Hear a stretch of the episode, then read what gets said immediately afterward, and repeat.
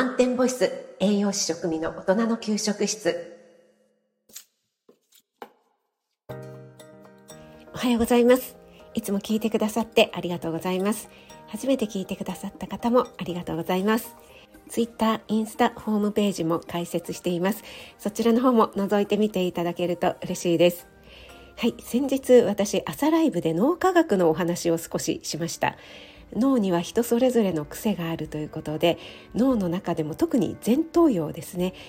MRI で脳の活動パターンを見るとなんと95%という驚異の確率で誰の脳なのかっていうのが当てられてしまうっていうね。それほど脳の使い方のパターン癖というのがあるものなんですよというようなお話をさせていただきました。今日はですね同じく脳科学的なお話なんですけども人が料理をするのはもう曲芸並みのことなんだというお話をさせていただきたいと思います。これもですね同じく脳はすこぶる快楽主義という池谷裕二さんの著書からお話しさせていただいております。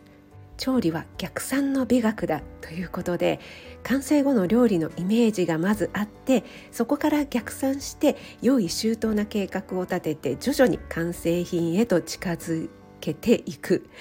最高の食べ物最高の食べ頃で提供しようと思ったらさらに慎重な手順を踏まなくてはベストなタイミングで完成させることはできない。ということでですね通にご飯と味噌汁焼き魚に煮物というシンプルな食事であっても一食作るだけでも途方もない数の手順。これが同時並行で手際よく進められていくということで料理が上手な人ほど料理の完成と同時に完成と同時にですね、えー、調理器具の洗浄ですね洗い物まで完成しているということで調理というのはこうした複雑極まりない作業をほぼ反射的に行うもう曲芸ですというようなことでね書かれています。これを読んだらですねもう私はえ変ですよ え変せずにはいられませんということでね先月5月の私のメンバーシップ配信の方でも30分でパパッと晩ご飯を仕上げるというね特集を組ませていただきましてまたオンラインクッキングの方でも一緒にこういった手順で同時並行に処理していくと30分で手際よく主食汁物主菜副菜が作れますよというようなね、えー、講座をやらせていただきました。この複雑極まりない作業をですね毎日やっているってすごいと思いませんか？例えばワーママさん仕事でね散々脳を使ってその後お家に帰ってからねこのさらにまた脳を使う作業を行うということですし専業主婦さんこれをね毎日やってるわけですからねもう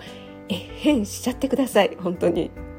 そしてたまには休みましょうね。どうしても専業主婦だとオンとオフの切り替えというのがなかなか難しいんですよね。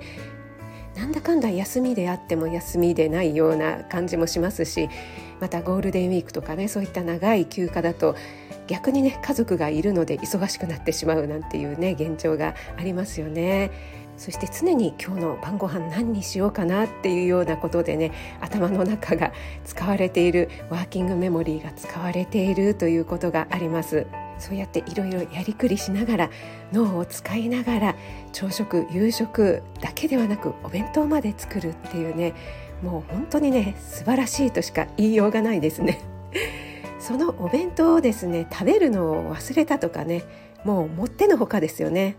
はい、このまま話しているとスパイシーボイス食あたりになってきそうなのでこの辺りにしたいと思いますが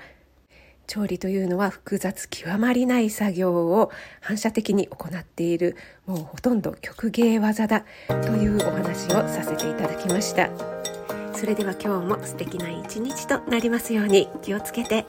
てらっしゃい。